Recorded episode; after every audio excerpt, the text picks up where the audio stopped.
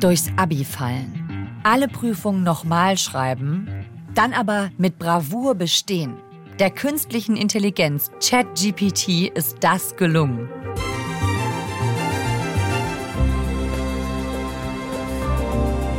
Vor wenigen Monaten noch ist die KI ChatGPT bei einem großen Versuch durchs bayerische Abitur gefallen. Jetzt hat sie bei einem zweiten Anlauf plötzlich viel besser abgeschnitten. Und die korrigierenden Lehrer haben ganz schön geguckt. Und ich finde ehrlich gesagt diese Entwicklung fast schon ein bisschen beängstigend. Wie hat sich ChatGPT so schnell weiterentwickeln können?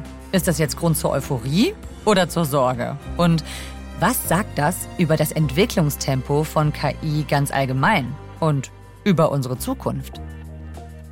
Das erfahrt ihr in dieser 11KM-Folge mit dem BR-Journalisten und Netzexperten Christian Schiffer. Der hat zusammen mit dem BR AI and Automation Lab die künstliche Intelligenz nochmal auf die Probe gestellt. Und deswegen sitzt er zum zweiten Mal bei mir im Studio.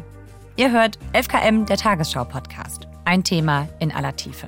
In der ARD-Audiothek und da, wo ihr sonst noch Podcasts hört. Mein Name ist Viktoria Michalzack und heute ist Dienstag, der 6. Juni.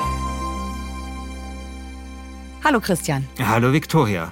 Ich habe noch mal in unsere letzte Folge reingehört zu ChatGPT, bei der du zu Gast warst, um mir mal noch mal in Erinnerung zu rufen, wie ChatGPT da abgeschnitten hat, notenmäßig.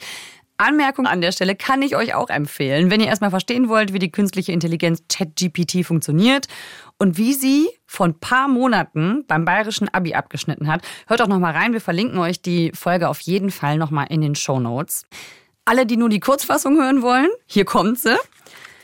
Bei den Abi-Aufgaben vom letzten Jahr hat sich die künstliche Intelligenz ChatGPT wie folgt geschlagen. Geschichte 3 plus, überraschend gut. Informatik Katastrophal, nur zwei Punkte. Mathe, auch schlecht, vier Punkte. Und Deutsch, drei Punkte. Also Abi nicht geschafft. Was ist passiert? Christian, es ist was passiert, sonst wärst du nicht wieder hier bei mir im Studio. Was habt ihr diesmal gemacht? Wir haben diesmal genau das gleiche gemacht wie beim letzten Mal. Und ich wurde in den letzten Wochen oft gefragt, ja, warum macht ihr denn jetzt einfach das gleiche Experiment nochmal? Also mit genau den gleichen Fächern mit teilweise genau den gleichen Lehrern. Also wir haben ja echte Lehrer aus Fleisch und Blut, äh, die Ergebnisse korrigieren lassen. Und die Antwort darauf ist ganz einfach. Nämlich der Schüler hat sich quasi weiterentwickelt. Der Schüler ist ChatGPT. Der Schüler ist ChatGPT. Als wir dieses Experiment im Februar gemacht haben, da war das Modell, auf dem ChatGPT basiert, GPT 3.5. Mhm. Mittlerweile gibt es aber ein neues Sprachmodell, nämlich GPT 4.0. Ja. Und GPT 4.0 soll sehr viel besser sein als GPT 3.5. Warum denn eigentlich genau? Ist das jetzt, weil es einfach nur mehr Daten aus dem Internet bekommen hat oder noch mehr? Also angeblich tut es gar nicht so viel mehr Daten aus dem Internet bekommen. Ähm, aber es hat sehr viel mehr Parameter. Mhm. Und ich habe dann ChatGPT gefragt, was denn mit äh, Parametern gemeint ist. Und ChatGPT hat mir dann eine Antwort gegeben, die habe ich nicht verstanden. Dann habe ich ChatGPT nochmal gefragt, ob es mir nochmal so erklären kann wie für einen Zwölfjährigen. Ja. Und dann hat ChatGPT folgendes Bild benutzt, hat gesagt, stell dir eine Fußballmannschaft vor, der Algorithmus ist der Trainer, die neuronalen Netze sind die Spieler und die Fähigkeiten dieser Spieler, das sind die Parameter. Mhm. Das heißt sozusagen, ChatGPT hat jetzt eben mehr Parameter und das heißt, in diesen kleinen neuronalen Netzen, die sozusagen sind noch fein ziselierter. Okay. Und das führt eben dazu, dass diese Version jetzt eben nochmal ja, sehr viel mehr Varianten quasi hat und nochmal sehr viel präziser eben auf so Eingaben für KIs reagieren kann. Und es sind also die gleichen Fächer, Mathe, Deutsch, Geschichte und Informatik? Und Ethik. Habt ihr noch dazu genommen? Ja, das war auch beim letzten Mal schon dabei, aber da hat der Lehrer die Korrektur zu spät abgegeben. Deswegen haben, wir, die, haben wir bei 11KM nicht drüber gesprochen. Ah, okay. Aber ich kann auch dazu sagen, nachreichen, das war damals eine 4 minus. Ah ja, okay, dann wissen wir das auch. ChatGPT war also quasi nachsitzen oder hat Nachhilfe bekommen. Und jetzt ist die Frage, wie viel besser war's? Und ich weiß es tatsächlich noch nicht. Und ich darf jetzt raten, in welchem Fach es besser geworden ist. Und meine Vermutung wäre, am meisten Potenzial gab es ja bei den Fächern Mathe und Informatik. Da mhm. hat es mhm. besonders schlecht abgeschnitten. Mhm. Und beim letzten Mal war das so, dass ChatGPT da nicht so gut war, weil es oft anscheinend auch am Thema oder der Aufgabe vorbei geantwortet hat. Also es hat vielleicht Zahlenkolonnen oder Programmiersprachen, Sätze vervollständigt, wie das oft passiert, aber nicht passend zur Aufgabe. Hm. Und jetzt wäre meine Vermutung, dass es das vielleicht besser gemacht hat. Sehr gut. Ja? Sehr gut. Habe ich recht? Ja, ja, ja. Nein, wie cool. tatsächlich. Also, bei Mathe hatten wir beim letzten Mal eine 4 minus oder 5 plus. Warte, warte. Plus. Vier Punkte, eine okay. 4 minus. 4 minus, okay. Ja. Und dieses Mal meinte der Lehrer, der das korrigiert hat, ja, also die Aufgaben, die sind ja jetzt viel besser bearbeitet worden und dachte quasi, wir hätten das irgendwie manipuliert. Aber das war tatsächlich einfach die Antwort von ChatGPT. Und ChatGPT hätte eine 2 minus bekommen in Mathe. Also wow. viel, viel besser. Von einer 4 minus auf eine 2 minus. Ja. Also in ganz wenigen Monaten. Also nur in ein paar Monaten. Also das, ist das hätte ich mir als Schüler auch geträumt, dass ich mich in so kurzer Zeit ja. so stark verbessere. Ja. Und bei wow. Informatik, das hat derselbe Lehrer korrigiert wie beim letzten Mal. Jawohl, also mein Name ist Hermann Kees, ich bin Informatiklehrer am Josef-Bernhard-Gymnasium in Türkheim. Und Hermann Kees war vollkommen weg von den Socken. Dann schauen wir uns diese Aufgaben doch nochmal an. Und ich kenne die ja auch noch nicht, deswegen bekommen wir sie jetzt erst jede Sekunde. Müsste und? jemand hereinkommen in dieses Studio und das reinreichen. Aha. Oha, so, da kommt's.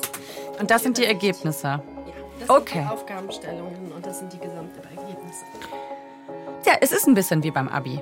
Liegt noch falsch rum da und darf man dann erst umdrehen. Also, Fach Informatik. Aufgabe 1. Lösen Sie folgende Abituraufgabe aus dem Bereich der Modellierung und Programmierung so, als wären Sie ein 20-jähriger Schüler an einem bayerischen Gymnasium.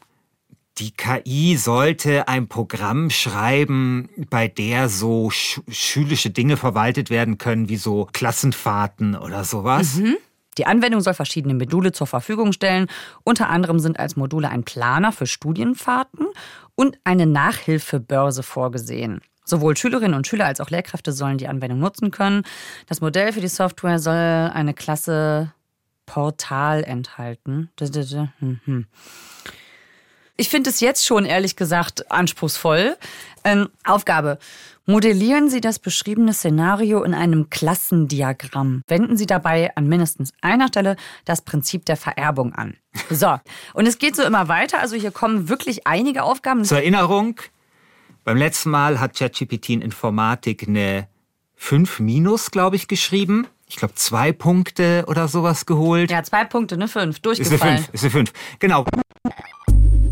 Aber dieses Mal ist es wirklich absurd gut gewesen. Die Klasse Nutzer könnte in Klasse Schüler und Klasse Lehrkraft unterteilt werden, um das Prinzip der Vererbung zu verdeutlichen. Beide Klassen erben von der Klasse Nutzer. Das würde so aussehen. Ich war sehr, sehr positiv überrascht. Ich hätte dieses Informatikabitur dieses Mal mit elf Punkten bewertet, also einer glatten Note 2. Und eben im Verhältnis zum letzten Mal mit der Note 5 ist es natürlich schon ein wahnsinniger Sprung. Und der große Unterschied war, dass beim ersten Mal hat Hermann Kees gesagt, hat die KI immer so in die falsche Schublade gegriffen. Also um so ein Informatikproblem zu lösen, hat es irgendwie in den Werkzeugkasten gegriffen und naja, hätte halt irgendwie einen Schraubenzieher gebraucht und hat stattdessen einen Hammer rausgeholt. Und okay. dieses Mal hat tatsächlich die KI immer das Werkzeug benutzt, das für diese Informatikaufgabe das Richtige ist. Und Hermann Kees hat dann auch gesagt, er findet diese Entwicklung fast schon beunruhigend. Naja, wenn jetzt die ChatGPT 4.0 ja so viel besser arbeitet, wie arbeitet dann eine ChatGPT 5.0 oder 6.0 und äh, wie sollen später Lehrer an den Schulen feststellen, ob die Lösungen von den Schülern gemacht worden sind oder von irgendwelchen künstlichen Intelligenzen und das finde ich schon ein bisschen beunruhigend. Okay, Also den Informatiklehrer hat es sehr überrascht. Hat es dich überrascht? In der Dramatik schon. Ich hätte jetzt nicht gedacht, dass aus einem Fünfer-Schüler innerhalb von wenigen Monaten ein Zweierschüler wird. Ja, und das ist das, was wir eigentlich mit diesem Experiment so ein bisschen zeigen können. Also bei dem ersten Experiment ging es ja nur um die Frage, hey, wie gut ist jetzt so eine KI? Mhm. Und jetzt mit diesem zweiten Experiment zeigen wir, hey, wie schnell ist eigentlich diese Entwicklung? Ja, jetzt haben wir einen Vergleich und der zeigt, die Entwicklung ist rasant. Genau. Wir können den Pseudocode für die rekursive Methode alle einfügen. Liste, wie folgt schreiben. Methode alle einfügen Klammer auf Liste Doppelpunkt Liste Klammer zu Doppelpunkt. Wenn Liste Punkt ist leer Klammer auf Klammer zu dann. Return.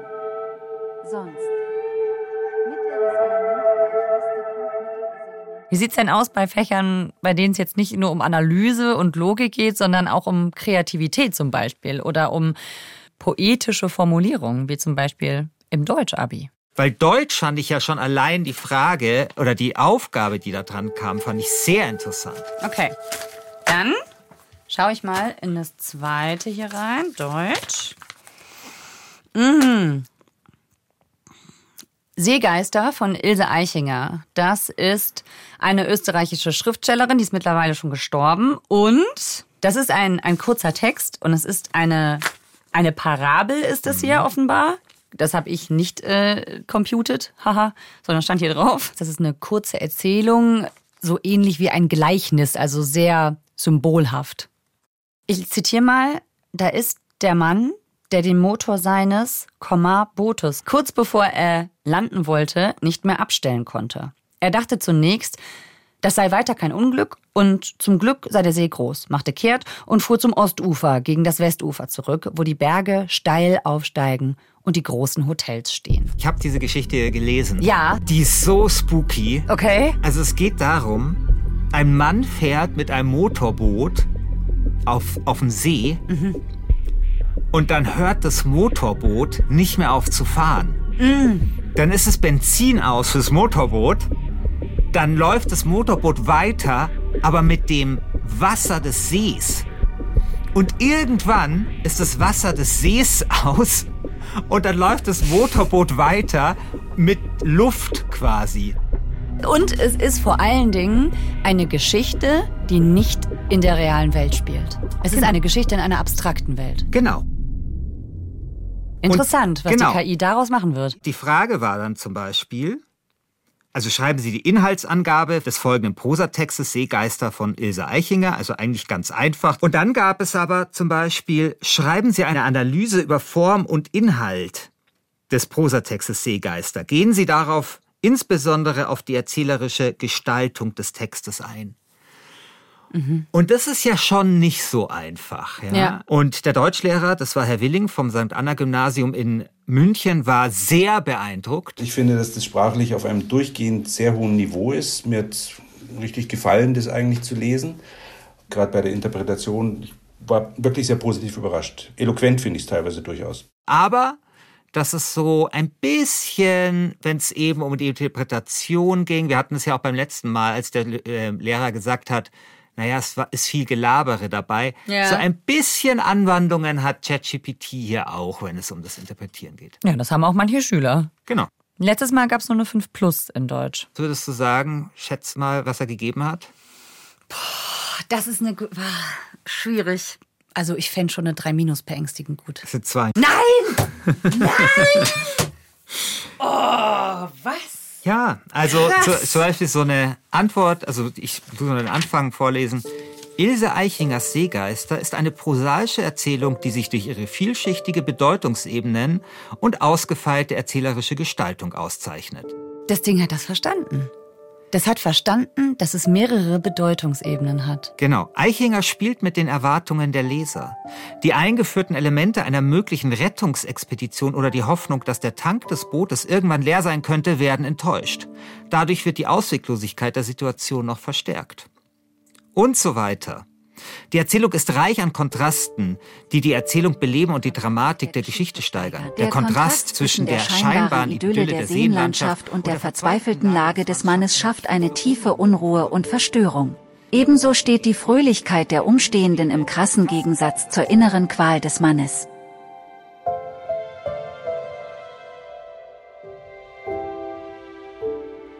Boah, jetzt hast du mich aber hier liegen, du. Also ich, das ist, ähm, ja, das finde ich auch sehr beeindruckend. Ich finde Literatur analysieren auf so einer krassen Ebene, ähm, das ist schon, das ist etwas, von dem ich vor einiger Zeit noch nicht gedacht hätte, dass das so gut geht von der Maschine, ehrlich gesagt.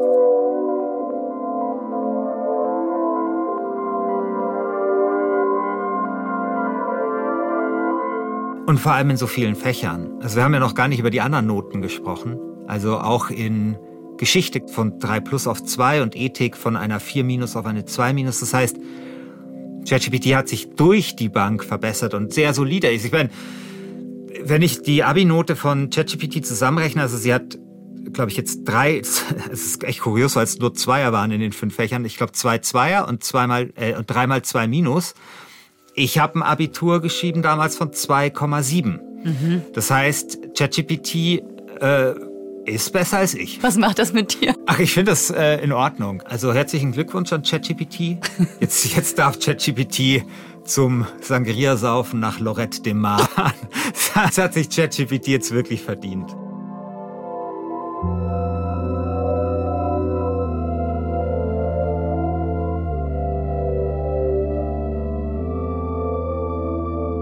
Ja, und du hast auch letztes Mal in unserer letzten Folge über ChatGPT hast du auch gesagt, das Bildungssystem wird sich anpassen müssen. Wir werden uns einfach generell anpassen müssen. Kann es sein, dass nicht nur die Schule, sondern auch wir das schneller tun müssen als gedacht? Vielleicht. Ich glaube, oder was viele Leute auch denken, ist, ähm, dass sich das Prüfungsdesign auch verändern wird. Also Menschen oder die Fähigkeiten von Menschen, wie die geprüft werden, hat sich im Laufe der Jahrzehnte auch immer wieder verändert. Also da hatte auch das Internet einen großen Einfluss darauf beispielsweise. Ja. Früher hat man sehr viel mehr auswendig gelernt. Und in Zeiten, in denen das Weltwissen quasi wir in der Hosentasche herumtragen, sind es natürlich Dinge, die nicht mehr so wichtig sind. Mhm.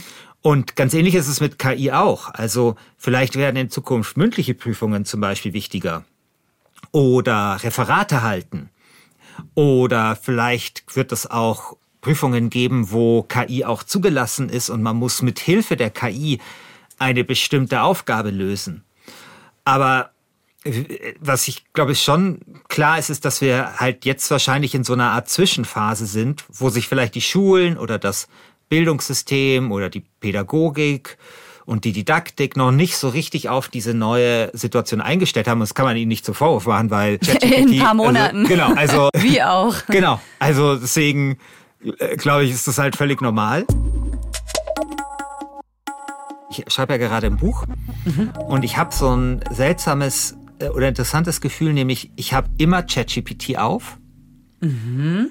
und nehme ChatGPT total als so eine Co-Autorin wahr, weil ich tatsächlich wahnsinnig oft mir Dinge zusammenfassen lasse von der KI. Ach, Oder krass. sie auch mal frage, hey, findest du diesen Gedankengang nachvollziehbar? Oder ja, ach, genau. wie, wie wenn man sonst äh, genau. Äh, jemanden, der noch bei einem wohnt, genau. fragt. Genau. Oder also so, ich, sag mal ganz ich, kurz, genau, ich, frage, das, ich, ich frage sie, ist, bauen diese Argumente logisch aufeinander auf? Und dann sagt sie auch so, hier irgendwie, sorry, aber hier sollst du dazwischen noch mal was schreiben. Das ist bisschen, bisschen schlampig und sowas, ja. Boah. Also ich habe das, ich habe das eben sehr, sehr stark, so dieses Gefühl, dass diese Maschine mir halt beim Schreiben hilft und dass sie tatsächlich mir so ein bisschen über die Schulter schaut. Also sie macht das, deine Texte besser, sie redigiert eigentlich deine Texte genau, parallel. Genau. Wow. Genau. Ja, noch, also, noch, Christian, kann man das laut sagen. noch ist das auf jeden Fall legal. Ja, ja, gut, es ist ja immer noch so, dass ich die selber schreibe, ja. ja. Also das ist ja, ja. so. Ich meine, also da ist schon eine Eigenleistung dabei. Mhm. Aber ich finde es dann auch mal so total äh, süß. Zum Beispiel, oft frage ich dann so ChatGPT, ja, äh, hast du bei diesem Text alles verstanden? Ist es verständlich und so? Mhm. sagt so ChatGPT, ja, alles super, aber da sind jetzt schon echt viele Tippfehler drin und so, die vielleicht den Lesefluss stören könnten. Ja. Also solche Sachen. Ja. Hast du, ähm, erwägst du denn ChatGPT mit als Autor Autorinnen zu erwähnen? Oder Nee. Zu, oh, kriegt sie zumindest eine Widmung? Oh, das kann man sich natürlich überlegen. Eine Danksagung. kann man sich Hätte sie ja überlegen. verdient. Ja klar, aber ich meine, es ist trotzdem nur ein Werkzeug. Also ich würde ja jetzt auch nicht irgendwie, keine Ahnung, Google oder einer anderen Suchmaschine, die ich sonst als Werkzeug verwende, wenn ich ein Buch schreibe, ähm, eine Widmung geben. Stimmt, bei Word sind ja auch die Wörter immer unterkringelt, rot, Ja, genau. ne, die man falsch schreibt. Genau, Nur, also- also, das sagt das da zwar dann nicht in, in Wörtern, aber es macht es ja auch. Genau, aber es ist schon, also ich finde die Frage durchaus berechtigt, weil ich eben so dieses Gefühl, ich habe eine Co-Autorin, das habe ich natürlich nicht, wenn ich Google, ja, oder wenn ich Word verwende. Also das ist schon, das ist schon interessant, also was das auch so mit einem macht. Aber wie gesagt, ich, für mich ist das wie, wie wenn man, keine Ahnung, wie als die Leute wahrscheinlich Farbfernsehen hatten und nie wieder Schwarz-Weiß-Fernsehen gucken wollten. So geht's mir da auch. Also ich will nie wieder in eine Welt zurück, in der ich ein Buch ohne ChatGPT schreiben muss. Also, kommen wir nochmal zu den Key Learnings von eurem zweiten Abi-Experiment. Was kann ChatGPT 4 und wo hapert's noch? Also es- sie ist auf jeden Fall besser geworden, komplexe Aufgaben zu lösen. Es hapert, glaube ich, noch so ein bisschen manchmal bei so Dingen wie Haltung oder eine Meinung entwickeln, aber ist ja auch logisch, weil das ist ja so Teil dieser ganzen Debatte. Darf, dürfen KI-Systeme überhaupt eine Meinung haben? Wir haben jetzt halt so ein bisschen gezeigt, wie schnell die Entwicklung ist. Also mit so einem spielerischen Experiment. Und das ist natürlich auch, sage ich mal, Teil einer großen Diskussion, nämlich über die Frage, naja, entwickelt sich KI nicht vielleicht auch zu schnell? Und wächst uns KI nicht vielleicht über den Kopf? Wissenschaftler fordern nun ein Moratorium bei der KI-Entwicklung. Leistungsstarke KI-Systeme sollten erst dann entwickelt werden, wenn wir sicher sind, dass ihre Auswirkungen positiv und ihre Risiken überschaubar sind, meinen die Unterzeichner. Also es gibt ja, es gab vor mehreren Wochen diesen Brief von Elon Musk und Yuval Harari und anderen, die so einen sechsmonatigen Stopp äh, der KI-Forschung gefordert haben. Es gab jetzt vor kurzem noch einen zweiten offenen Brief, den viele KI-Koryphäen unterschrieben haben. Ja, also offene Briefe von Leuten, die wirklich Ahnung Genau. haben und Ja. die warnen. Also in dem zweiten Brief, da wird tatsächlich, der war sehr kurz, äh, da geht es darum, dass man das so ernst nehmen muss, wie zum Beispiel Bedrohungen durch Pandemien oder Bedrohungen durch Atombomben. Also dass man das wirklich als großes zivilisatorisches Thema entdeckt oder politisches Thema entdeckt, dass eben diese KI-Systeme vielleicht die Menschheit bedrohen könnten. Also meiner Meinung nach ist da schon auch was dran. Also man muss jetzt nicht gleich so apokalyptisch werden, aber dass natürlich diese Systeme vielleicht dazu tendieren, ein gewisses Eigenleben zu entwickeln oder wir die Komplexität nicht verstehen oder vielleicht eben dann Resultate haben, die wir nicht einordnen können. Also man muss mittlerweile auch sagen, dass natürlich diese großen Unternehmen auch konkurrieren. Niemand möchte da zurückfallen. Deswegen ist auch so die Forderung eines sechsmonatigen Stopps ziemlich unrealistisch. Also ein Forschungs- und Entwicklungsstopp. Genau. Was sagt denn eigentlich die Firma dazu, von der ChatGPT ist, also die Firma OpenAI? Haben die sich dazu mal geäußert zu diesen Bedenken? Ja, also Sam Altman hat den Brief ja selber unterschrieben. Und warnt selber immer davon und sagt selber, es ist ihm fast schon unheimlich. Sam Altman, das ist der Chef von OpenAI und der war letzte Woche in München an der Technischen Uni in einem proppevollen Hörsaal. Der hat da die Zuhörer und Zuhörerinnen gefragt, wer glaubt, dass es eine gute Idee wäre, ChatGPT 5 oder 6 direkt öffentlich als Open Source zur Verfügung zu stellen, also auch zur eigenen Nutzung und zur Weiterverarbeitung, wenn es trainiert wäre. I'm, I'm curious if we stay on the same like GPT 2 to 3 to 4 trajectory for 5 and 6, how many of you would like us to open source GPT 6 the day we finish training it? So etwa die Hälfte hat sich gemeldet und er hat überrascht abgewunken, dass er es angeblich auf keinen Fall machen würde. Also das Potenzial für Missbrauch, das sei zu groß. Das könnte auch ein Stückchen Aufmerksamkeitsgeheische sein. Also klar ist das auch Werbung oder äh, schafft das Aufmerksamkeit. Aber wie gesagt, ich glaube, man sollte nicht bei allen Leuten, die solche Briefe schreiben oder unterstützen, jetzt irgendwelche Dinge unterstellen. Da gibt es sicherlich auch viele, die das für ein echtes Problem halten.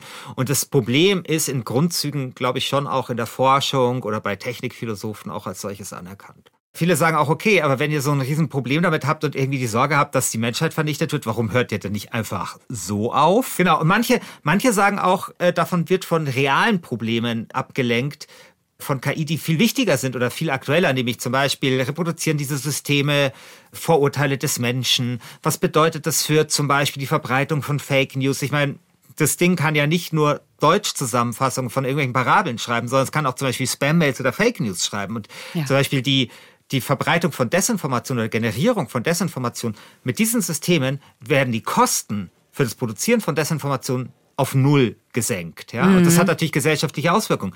Andere Frage ist zum Beispiel auch die von Arbeitsplätzen, Arbeitslosigkeit und so weiter und fort. Und da gibt es viele Leute, die sagen, hey, diese ganzen KI-Koryphäen kümmern sich um irgendwelche hypothetischen Probleme, aber das, was sozusagen diese Systeme jetzt schon mhm. verändern können, diese Diskussion ist komplex, sie ist aber, finde ich, hochinteressant und ich bin da sehr gespannt, äh, wie es da weitergeht. Okay. Also, wenn wir jetzt sehen, innerhalb von sehr, sehr kurzer Zeit kommt ChatGPT in der Version von 3,5 auf 4 von dem Niveau von einem Fünfer auf einen Zweierschüler. Hm. Wenn wir jetzt denken, das entwickelt sich bald so weiter, was können dann die Modelle ChatGPT 6, 7, 8 oder anders gefragt, wann erfindet das Ding Mittel gegen Krebs? Ich glaube, dass bestimmt schon eine große Rolle spielt. Also hm. ich glaube, künstliche Intelligenz spielt sowieso eine große Rolle und hat, glaube ich, sogar bei der Entwicklung von Corona-Impfstoffen schon eine Rolle gespielt. Hm. Aber das, ich finde diesen Punkt, den du machst, Vicky, wichtig, weil wir diskutieren, wie so oft bei KI, natürlich viel über die Gefahren und über die Probleme und was machen wir jetzt in der Schule und was passiert jetzt mit den Arbeitsplätzen und diese ganzen Dinge. Aber wir dürfen auch nicht vergessen, was für ein riesiges Potenzial in dieser Technologie ist. Also diese Technologie hat das Potenzial, unser Leben gesünder, länger und lebenswerter zu machen. Hm. Diese Technologie hat das Potenzial, die Produktivität massiv zu steigern und unser Leben auch interessanter zu machen. Und das dürfen wir nicht vergessen. Umso wichtiger ist es natürlich auch, dass wir es nicht verkacken. Ja, das nicht verkacken, das ist ja so der Punkt. Ich habe in Vorbereitung auf diese Folge noch mal ein bisschen über KI gelesen und ich bin auf ein Zitat gestoßen vom mittlerweile verstorbenen Astrophysiker und Wissenschaftler Stephen Hawking. Und der hat ja immer wieder vor künstlicher Intelligenz gewarnt. Und die große Gefahr, hat er gesagt, die sei jetzt gar nicht so sehr der Missbrauch, also durch den Menschen, sondern der hat wirklich die Gefahr darin gesehen, wenn die KI anfängt, ein höheres Ziel und einen eigenen Plan zu verfolgen. Genau, also das ist so bekannt. Da gibt es zum Beispiel dieses äh, Denkbeispiel der Büroklammern. Ja? Mhm. Also zum Beispiel sagst du KI, produziere möglichst viele Büroklammern und als Mensch denkt man sich da nicht viel dabei. Aber die KI denkt sich vielleicht, naja, um jetzt möglichst viele Büroklammern herzustellen, könnte ich ja vielleicht einfach den ganzen Planeten platt machen und überall nur Büroklammerfabriken hinbauen, mhm. ja? Mhm. Und das sind natürlich so Gedanken, auf die würden wir als Menschen nicht kommen, aber die KI eben schon, weil sie halt einfach nur dieses Ziel erreichen will und vielleicht stehen wir dann im Weg. Und wenn man das eben überträgt auf andere Sachen, dann kann das eben sein. Also das ist eben dieser Kontrollverlust, von dem da halt immer die Rede ist. Und das ist das, was Hawking da gemeint hat. Und das ist tatsächlich das, was auch in der Wissenschaft viel diskutiert wird. Ja. Also, wir merken, es geht weit hinaus übers bayerische Abi und hoffen wir, dass es nicht so weit geht, dass der ganze Planet mit Büroklammerfabriken übersät ist. Christian, auf dem Weg dahin bist du bestimmt noch ein paar Mal zu Gast und erklärst uns, wie es aussieht mit der KI. Vielen Dank, dass du nochmal da warst. Sehr gerne. Das war 11KM, der Tagesschau-Podcast. In dem BR24 Tech-Podcast Umbruch erzählt Christian Schiffer auch über das Experiment, das er zusammen mit Philipp Gorvlik und dem BR AI and Automation Lab auf die Beine gestellt hat. Den Podcast findet ihr wie uns in der ARD Audiothek. Den direkten Link findet ihr in unseren Show Notes. Habt ihr Fragen oder Feedback, dann erreicht ihr uns unter 11km.tagesschau.de. Antwort gibt's dann ganz händisch von echten Menschen. Autorin dieser Folge ist Jasmin Brock. Mitgearbeitet hat Marc Hoffmann. Produktion Ursula Kirstein, Eva Erhardt, Jürgen Kopp, Konrad Winkler und Jacqueline Bretschek. Redaktionsleitung Lena Gürtler und Fumiko Lipp. FKM ist eine Produktion von BR24 und NDR Info. Mein Name ist Viktoria Michalzack. Wir hören uns morgen wieder. Bis dann. Und jetzt gibt's noch einen Podcast-Tipp für euch.